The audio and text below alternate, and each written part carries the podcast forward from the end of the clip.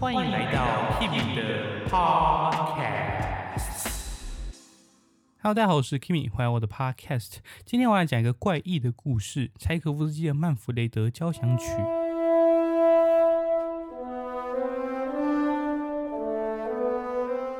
我们在讲柴可夫斯基的交响曲之前，我们来讲一下曼弗雷德的故事。这故事主要是在讲一个主人翁叫做曼弗雷德，他有一个同父异母的妹妹叫做艾斯塔特，他整个容貌都跟曼弗雷德一模一样，而且曼弗雷德跟他那个继妹发生了乱伦，而后悔。就把他的那个继妹杀掉了。从此以后，他都感到非常非常的懊悔，而且每次想到这件事情，他就没办法平静。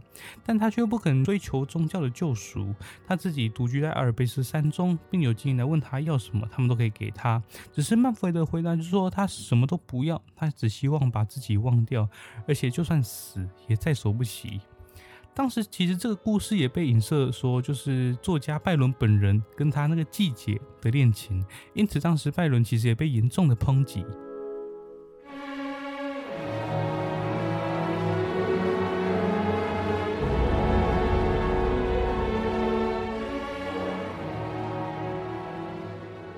这首交响曲本来是乐评家施塔索夫向巴拉谢夫提议创作的一首曲子，但是巴拉谢夫觉得自己的能力不足，他就请白辽士写，但是白辽士说他老了没办法写，后来巴拉谢夫就放弃了这个提议。过一阵子，他就把这个提议给柴可夫斯基，希望柴可夫斯基可以完成。但是柴可夫斯基一开始也不愿意，因为他觉得曼弗雷德这个主题已经被舒曼写得太好了。他觉得一说到曼弗雷德，就会想到舒曼，没办法再想出新的东西了。那后来是柴可夫斯基再读一次这个诗作，才接受这个提议的。而且他曾经说过，他写完这个可能会少活一年。这首作品的评价其实一直以来都非常的两极。例如说，托斯卡尼尼他就说这是柴可夫斯基最好的一部作品，但是伯恩斯坦却说这只是一个垃圾。伯恩斯坦关注了六首柴可夫斯基有编号的交响曲，但是他却没有录这首曼弗雷德交响曲，也可能是因为这个故事违反伦理道德的关系。这首交响曲呢，也使用像是白辽士的固定乐师，或者是像华格纳的主导动机。就什么是主导动机呢？就是它每一个出现的东西都会有属于它的一段旋律。就例如说，这首交响曲里面，曼弗雷德，你只要听到那一段旋律，你就知道说，嗯，这是曼弗雷德，还有他的情绪之类的。还有比如说，像是他的那个继妹，呃，艾斯塔特，也都都有一段属于他们自己的旋律。接着呢，我们听到一开始，他曼弗雷德无助的走在阿尔卑斯山上，然后思考着那些无法解决的问题。然后他一开始描写其实非常非常的传神。我们直接来听听看他的第一乐章的最开头。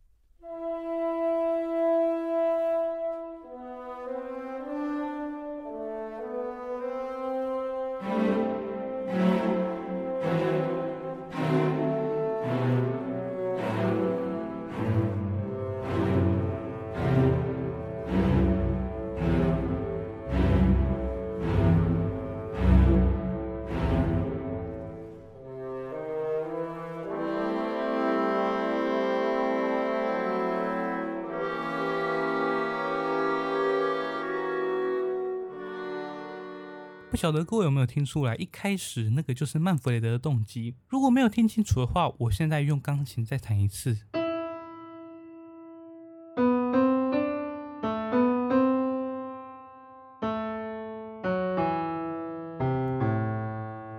好，如果都记熟这个旋律的话，我们再从头放一次，你就可以感受到他那种独自在阿尔卑斯山上徘徊，而且就是无助的感觉。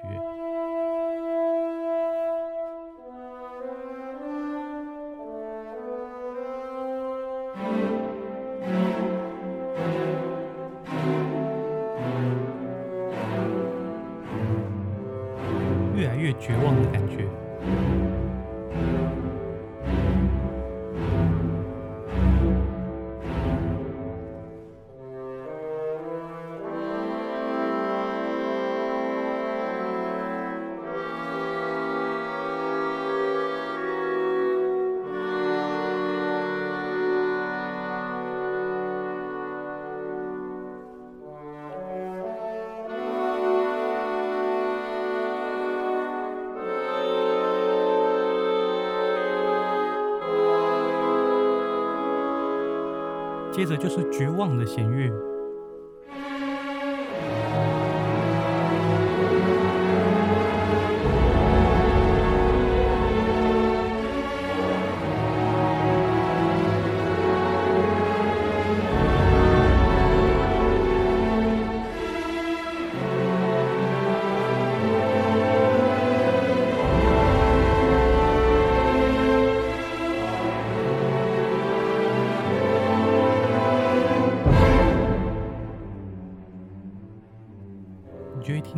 旅行在下面，很像在挣扎的感觉。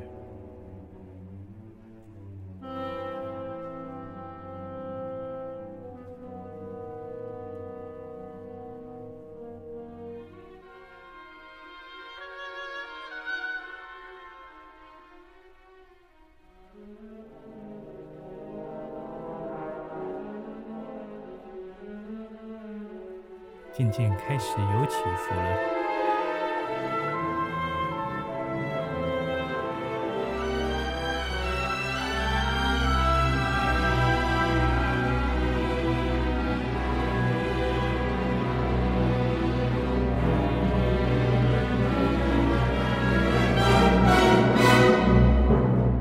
停顿，但是又回到了曼弗雷德的主题。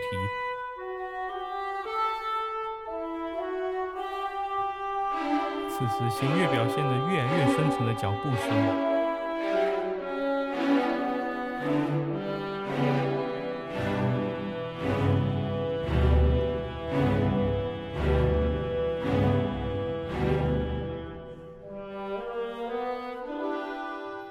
再就是一样的东西，然后也有那个深沉且绝望的那个弦乐。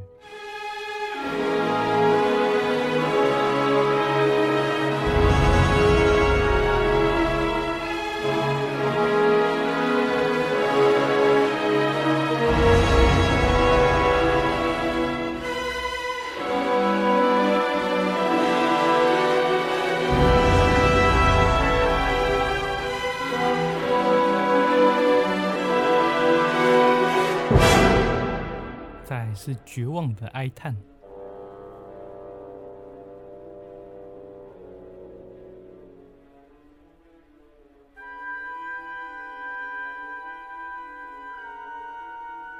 有没有？还是那个哀叹？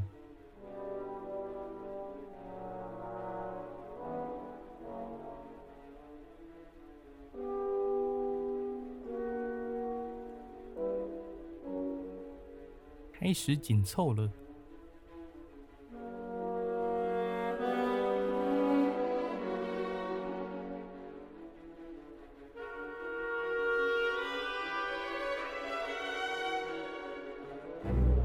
坚定的哀叹，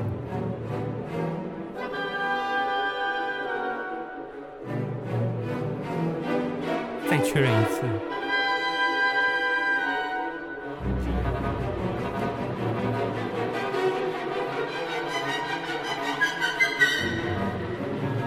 最绝望、最绝望的曼弗雷的动机。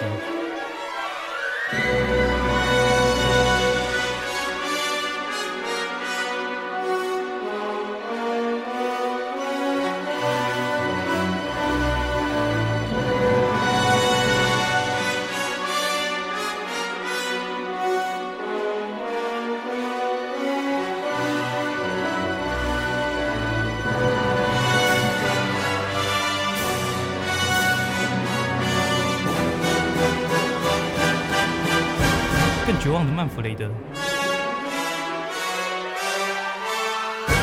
很像暴风雨要来了。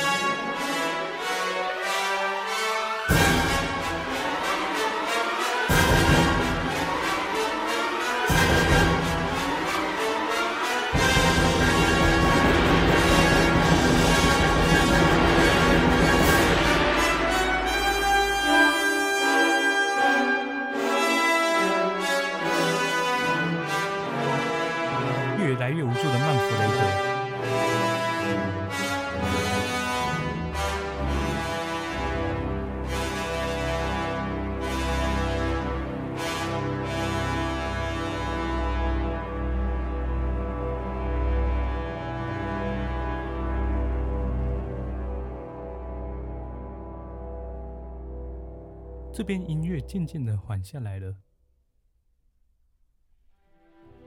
这里会开始出现附点节奏，这里音当哒哒，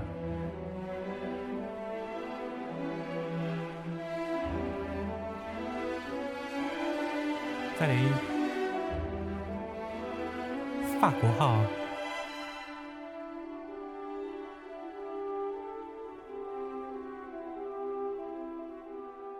好，在我们来听听看他的第二主题，就是那个那个他的小情人，他的继妹艾斯塔特的动机。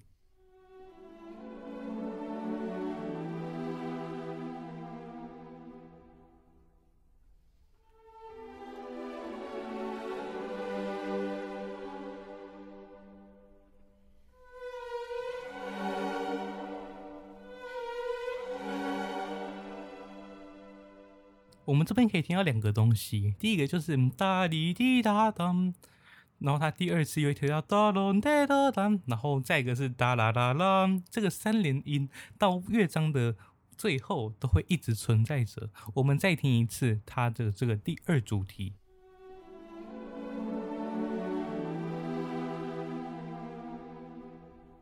然后第二次魔镜。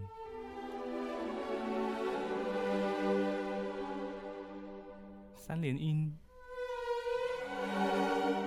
再一次三连音，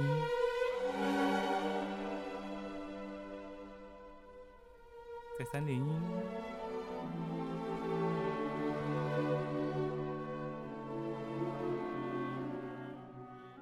这段主题就很像曼弗雷德他思念着艾斯塔特的感觉，就是会有一点思念，然后但是会有一点懊悔，有一点忧郁的感觉。接着我们来听听看他怎么把这个艾斯塔特的旋律发展到最高潮、最深情的一个地方。现在轮流出现这个像音阶似的东西。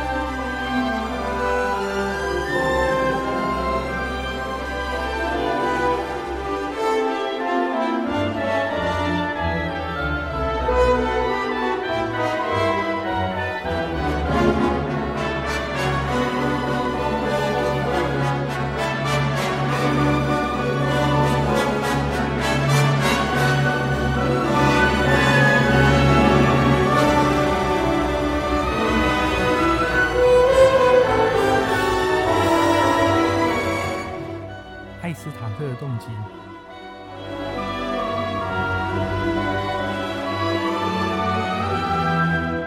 再一次，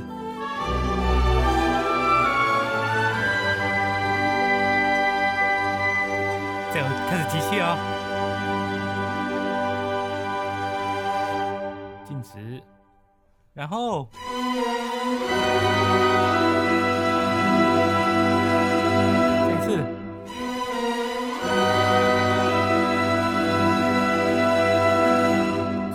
喊，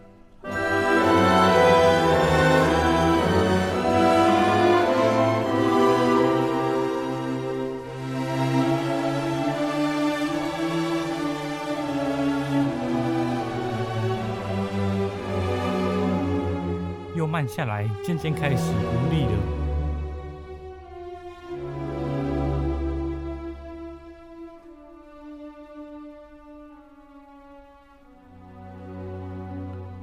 深情的呼唤艾斯塔特，却都只有听到回声。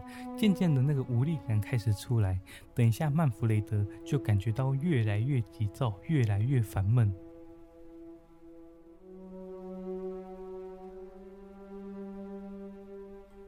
管乐的切分音跟三连音带出弦乐的曼弗雷德主题。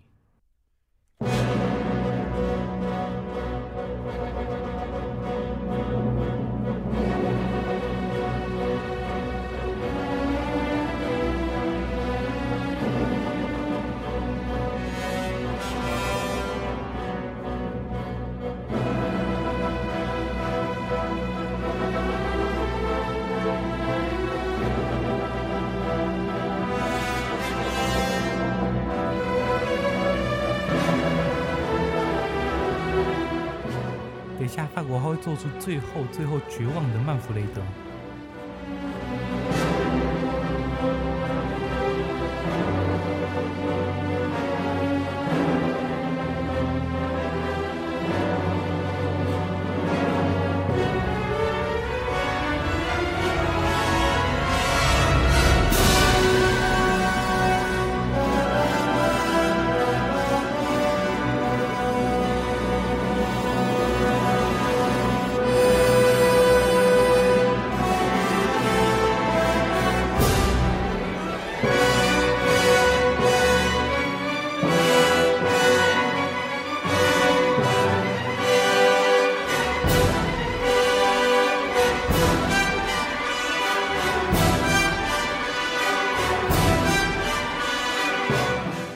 换小号。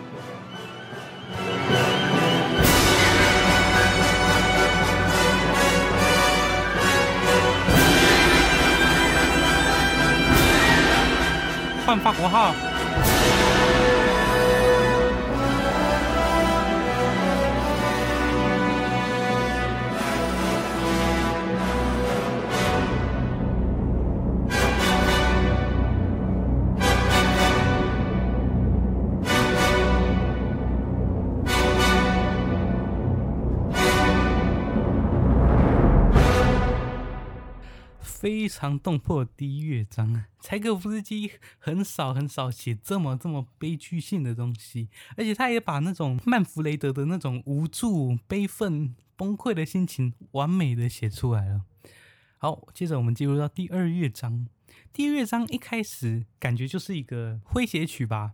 诙谐曲大家也知道，诙谐曲是什么诙谐曲？呃，就比如说我们上次讲的第六号的第三乐章。就是一个诙谐曲，前面就是一个诙谐曲，就是你不太知道他们在干嘛，但他们就是一直在动。我们再来听一看。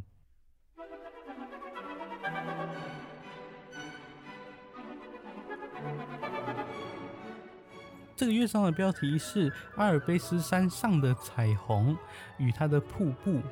那曼弗雷德看到之后，他要召唤着阿尔卑斯山上的山魔，然后山魔就出现了。那这个就是他的诙谐曲，就描写了那种。瀑布跟彩虹这样 飞来飞去的感觉，然后用很多，比如说三连音啊之类，都可以听到。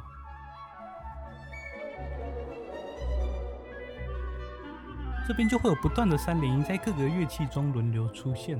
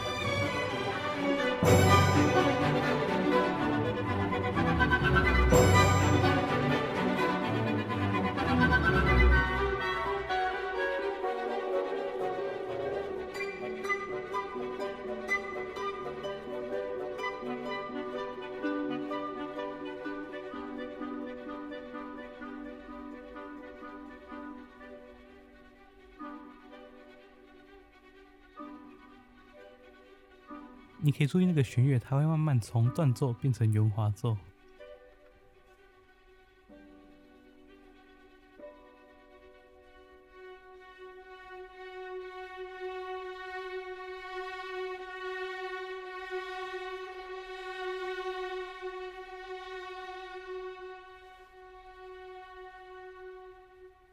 再来就是柴可夫斯基最会的。这里就是阿尔卑斯山魔的主题。曼弗雷德跟山魔说，他因为憎恨人们而来到这里。他不喜欢人，但是有一个人例外，就是那个阿斯塔特。这里是在讲述他们曾经非常美好的时光。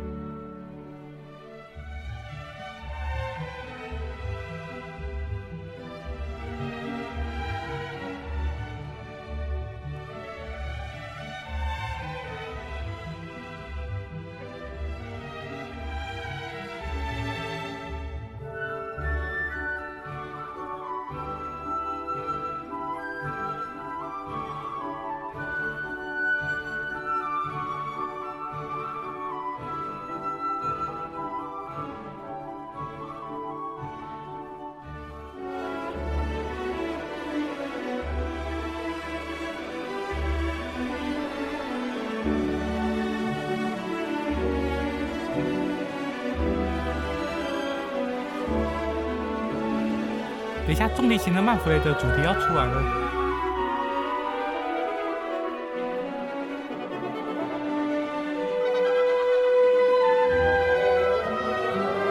曼弗雷的主题就跟山摩的主题交织在一起，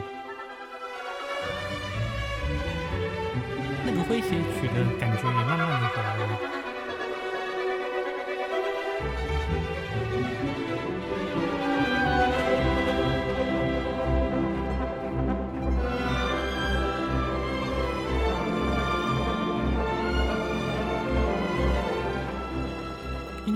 久之后，就会回到那个诙谐曲的 A 段，就代表说曼弗雷德其实不接受那个山魔的建议，因为山魔跟他说：“你不需要为了一个凡人而担心、而烦恼、而懊悔。”但是曼弗雷德不这样想，他还是非常的懊悔啊。所以呢，他想要死，但是死不了，因为那个他寻求的那个精灵诅咒了他。让他死不了。他本来就去寻求山魔的帮忙，但是山魔就说：“除非你做我的奴隶，不然我不帮你。”但后来曼弗雷德不接受，所以山魔就走了。接下来我们进入第三乐章，我们直接先听听看。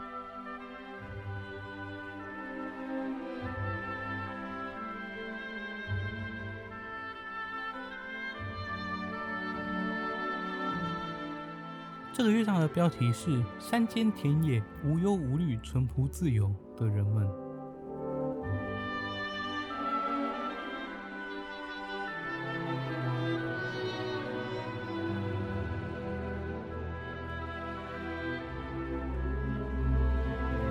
这种舒缓的舞曲让我们想到白辽士的《哈罗德爱意大利》的第三乐章。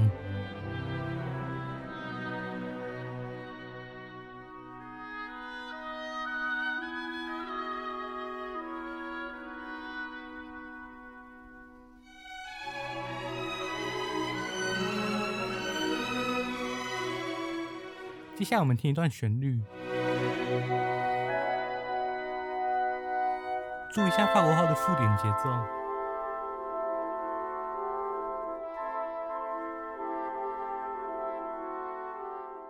其实它是从第一乐章的这个地方来的。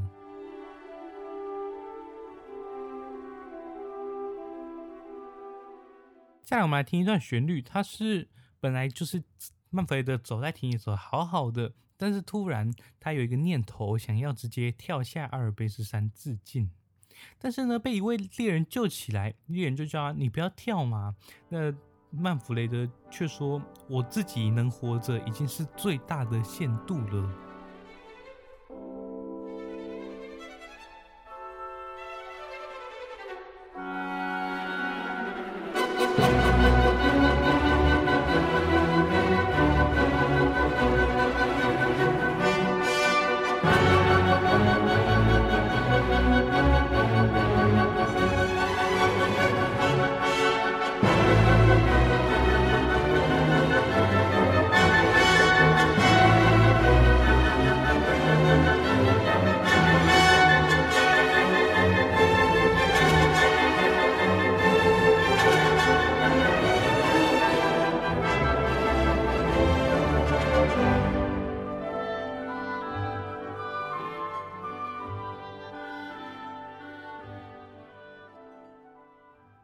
着呢，在中段我们也可以听到绝望的曼弗雷德主题。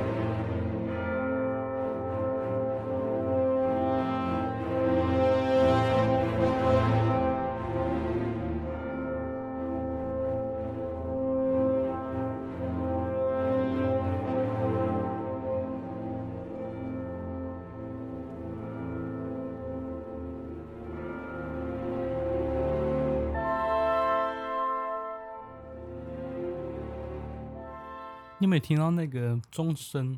那个钟声就是告诉曼弗雷说：“你时间差不多了，你该走了。” 再呢，我们来听它的主题再现。还会听到一开始的那个双簧管奏出的那个田园主题，它把它发展成一个很壮大的一个片段。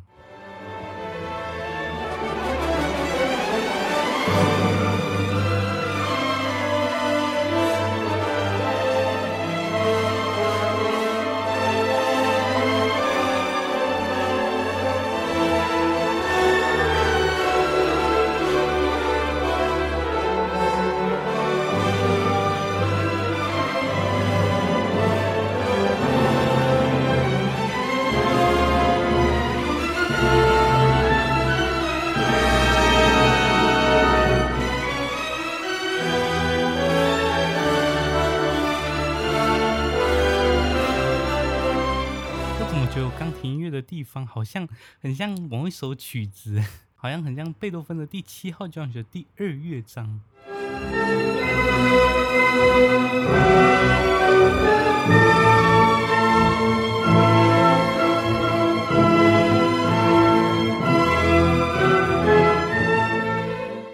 第四乐章是曼弗雷德到阿里曼斯的盛会，一开始就是那个地狱主题，我们来听听看。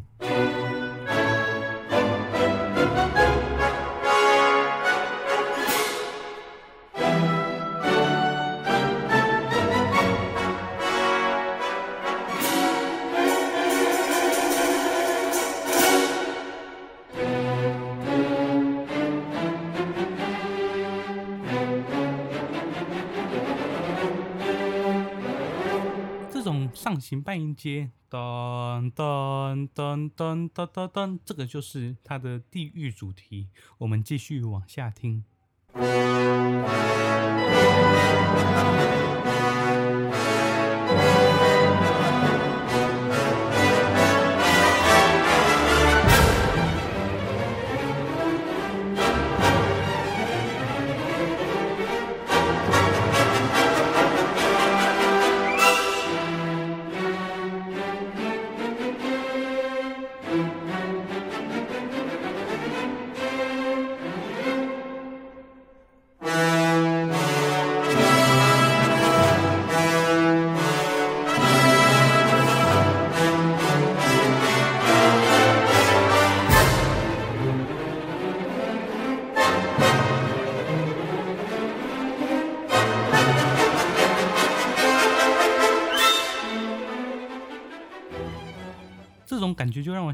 索斯基的《荒山之夜》的那种群魔乱舞的感觉。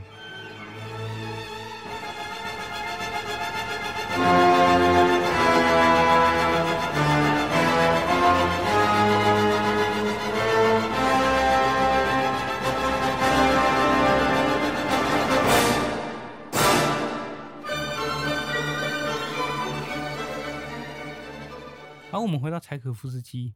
那在这里，柴可夫斯基罕见的使用了副格，他用地狱动机为当做主题，然后呢，他开始做一个副格，我们直接来听听看。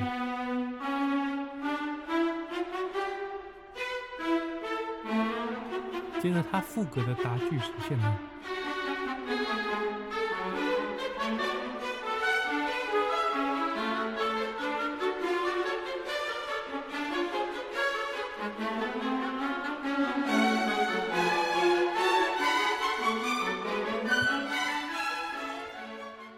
那接下来呢，他还会再重复一次这个地狱动机的副歌。接下来呢，他会推到高潮。那高潮呢，就是曼弗雷德的主题。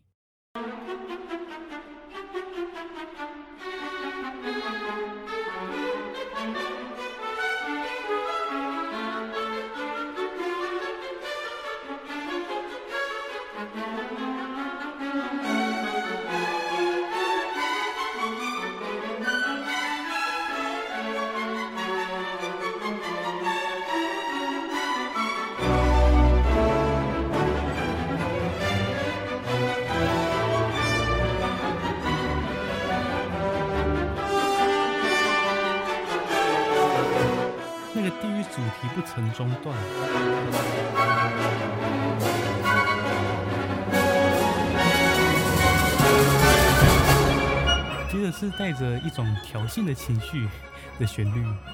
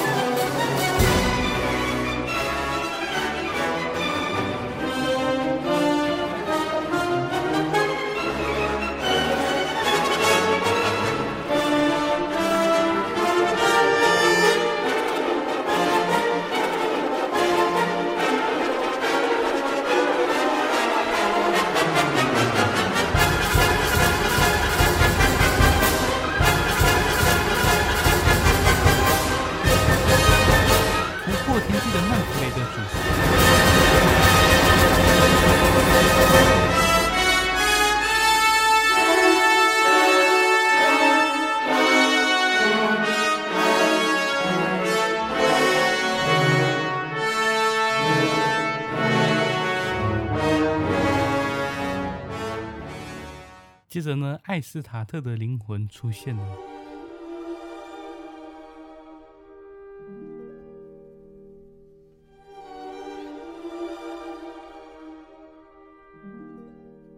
这边呢，曼弗雷德就希望艾斯塔特能够原谅他，但是呢，艾斯塔特他拒绝了。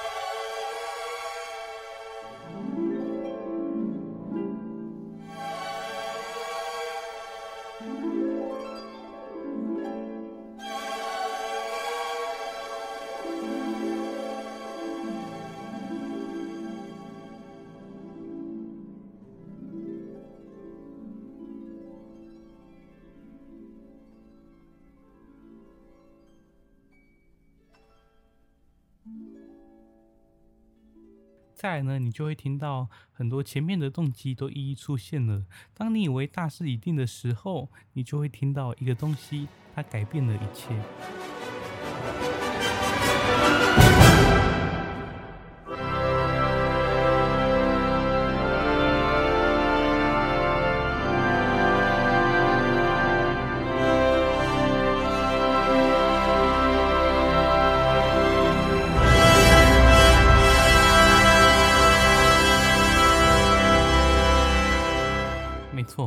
钢琴出现的，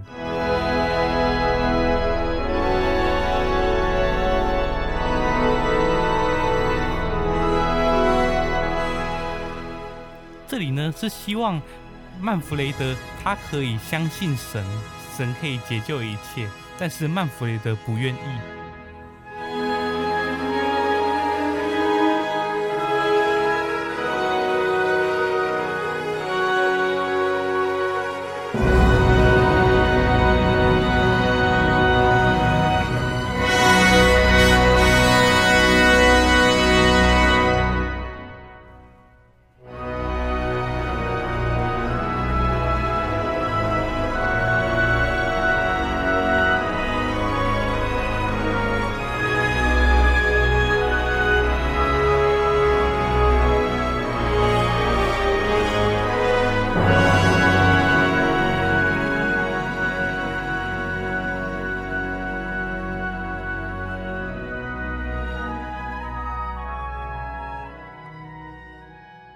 最后一段音乐就是描写曼弗雷德的进化与他的升天，还有他的安息。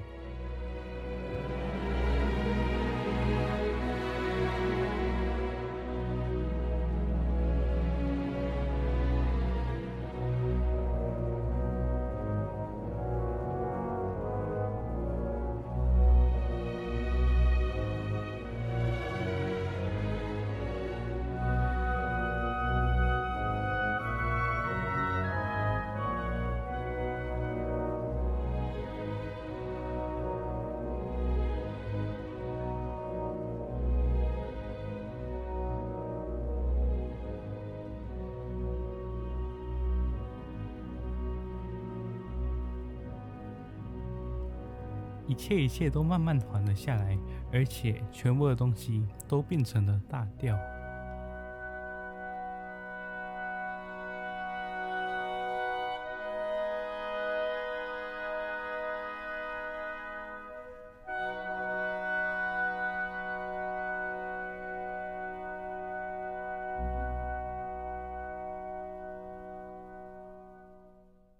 最后一切都升华了。不知道各位觉得这首交响曲如何呢？这首算是应该算是柴可夫斯基交响曲，就是包含有编号的里面最少演出的一首。一方面是因为它演奏难度非常高，一方面也是因为它的评价非常非常的两极。演有编号的交响曲其实卖座率都会比较高。所以这首相较起来会比较少演出。那我自己是非常喜欢这首交响曲，希望透过我今天的稍微的讲解，可以带大家稍微了解一下这首交响曲。如果呢有兴趣的话，也可以自己再去了解更多哦。那今天的 p o c a s t 就到这边告一个段落，我们下次再见，拜拜。